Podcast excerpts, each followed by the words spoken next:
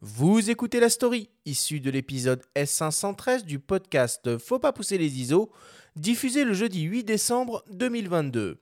La story vous est présentée cette semaine par MPB, la première plateforme mondiale d'achat de vente et d'échange de kits photos et vidéos d'occasion.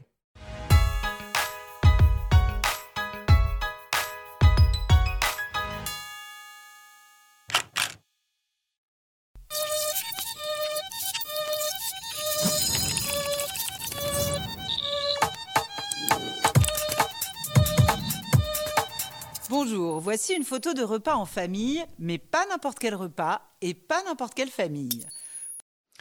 Depuis le mois de novembre, ce générique retentit chaque semaine sur le site d'Arte. Pendant 11 minutes, le dessous des images nous propose un décryptage au scalpel d'une image d'actualité, de sa conception à son interprétation. L'émission est présentée par Sonia Devillers, dont la voix sera familière à la plupart d'entre vous, puisqu'elle sévit sur les ondes de France Inter, avec un rendez-vous quotidien la matinale, après qu'elle a animé l'instant M pendant 8 ans. Partant du principe qu'on ne sait plus ce qu'on a vu, tant on est abreuvé d'images, que l'on soit des enfants de la télé ou de YouTube, la journaliste insiste, dans le teaser de l'émission, sur la nécessité de se doter d'outils pour étoffer son acuité visuelle. Ensemble, nous allons pénétrer ces images, interroger leur grammaire, poser des questions à ceux qui les ont fabriquées, éditées, publiées, relayées. Nous voulons comprendre comment elles ont été conçues et comment elles ont été pensées, ces images. Nous voulons surtout savoir pourquoi elles ont émergé et hum, qu'est-ce qui fait qu'elles se sont incrustées dans la mémoire collective. Le titre de l'émission fait écho à un rendez-vous mythique de la chaîne franco-allemande, Le Dessous des cartes. Le processus d'analyse est le même, transposé ici à l'image et appliqué dans des domaines aussi variés que l'art, le photojournalisme ou la santé. Chaque élément de la composition est scrupuleusement décortiqué avant que l'auteur prenne la parole et raconte la manière dont il ou elle a conçu son œuvre.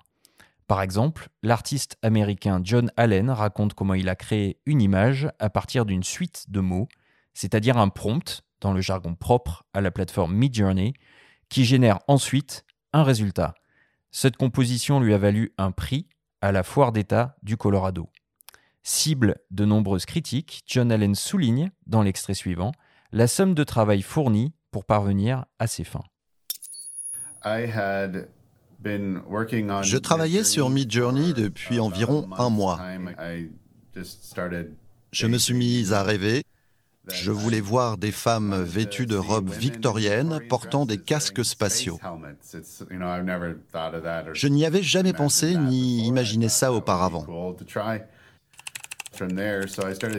J'ai pensé que ce serait cool d'essayer ça pour démarrer. J'ai donc écrit divers prompts en rapport avec ces termes, peut-être une douzaine de prompts différents. J'ai commencé le prompt par une description globale où j'utilise une terminologie artistique spectaculaire et sophistiquée, de nombreux adjectifs et des mots-clés pour développer ce prompt comme le ferait un réalisateur. Je vais indiquer le type de scène que je souhaite voir, ce qui a également un effet sur la composition recherchée. Enfin, je mets aussi quelques mots-clés sur le style de l'époque que l'œuvre d'art doit représenter.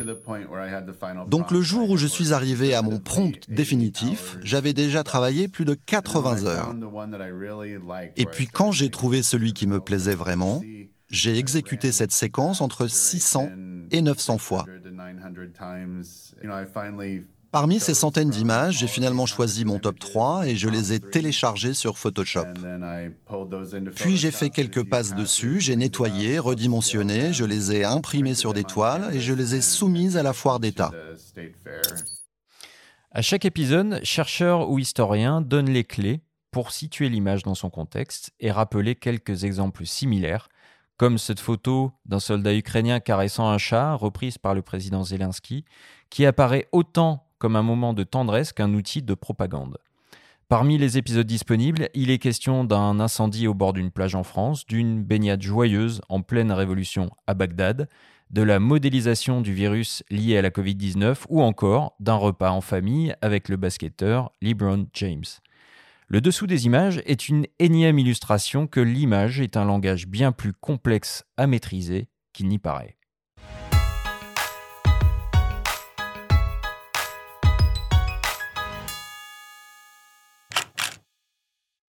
Ah, elle me manque, Sonia, sur, euh, sur l'Instant M. Elle me manque.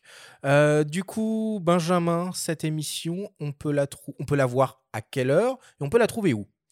Alors Sonia euh, De Villers, oui, elle te manque. Elle, j'aimais beaucoup l'instant M aussi. Ah bah je beaucoup en replay. Alors elle est toujours tous les matins à 9h10 ah, sur Inter dans la matinale.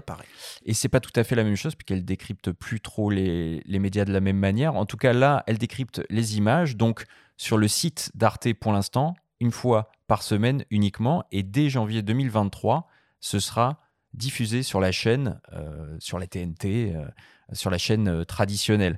En tout cas, c'est drôle, on parlait tout à l'heure de computational photographie. Là, on était en plein dedans avec l'exemple de l'artiste bah américain qui a généré finalement une œuvre photographique, enfin, une image en tout cas, donc une œuvre, à partir de mots-clés et à partir de l'intelligence artificielle. Et il nous a expliqué que c'était finalement un, vrai travail. En tout cas, je vous invite à aller voir. C'est euh, une découverte. Euh, par simple curiosité, on parle souvent ici, hein, notamment depuis le début de la saison, d'éducation, d'image. Jean-François Leroy en parle très souvent à Perpignan. Et c'est une belle manière, je trouve, pour euh, des jeunes ou pour n'importe qui d'ailleurs, de se faire un œil, de se faire une idée un peu de la composition photographique, de se faire des notions là-dessus et une vraie éducation euh, sur l'histoire aussi de la photographie et de l'image euh, en général. Donc euh, c'est un très beau rendez-vous. Bon, super, merci beaucoup. Denis, toi, tu, tu, aurais par exemple des, des, des, lectures à nous recommander un peu pour, pour s'inspirer? Alors, bon, que ce soit en macro ou en photo naturaliste d'une manière générale? Alors, d'une manière générale, s'il y a des lectures à, avoir pour la photo animalière ou la macro, c'est des lectures sur, sur les espèces. Donc c'est vraiment, euh, ça n'a rien à voir avec l'art, j'ai envie de dire, mmh dans un premier temps, mais c'est d'abord se renseigner sur les lieux et sur les espèces euh, où on va aller se promener et, que l'on veut photographier. Euh, c'est primordial pour, pour ramener des bonnes images. Il y a des ouvrages un peu comme ça incontournables que tu pourrais conseiller à nos auditeurs? Alors pour les papillons, il y a pas mal de guides euh, chez Delachaux ou le, le, guide de Tristan Lafranchi. Euh, voilà, il y a différents guides euh, qui servent également de guides de détermination pour identifier les identifier les, les, papillons. Il y a les mêmes guides chez Delachaux également pour pour les fleurs. Donc voilà, faut, faut, faut pas hésiter. Il y a plein de, il y a plein de différentes publications à, ce sujet. Internet est une source inépuisable également. Et, et c'est bien avant de, de projeter de, une sortie macro ou une sortie animalière sur tel ou tel terrain, de, de se renseigner un petit peu à l'avance, y compris euh, sur les droits d'accès au terrain. Est-ce que c'est un terrain privé? Est-ce qu'il y a la chasse?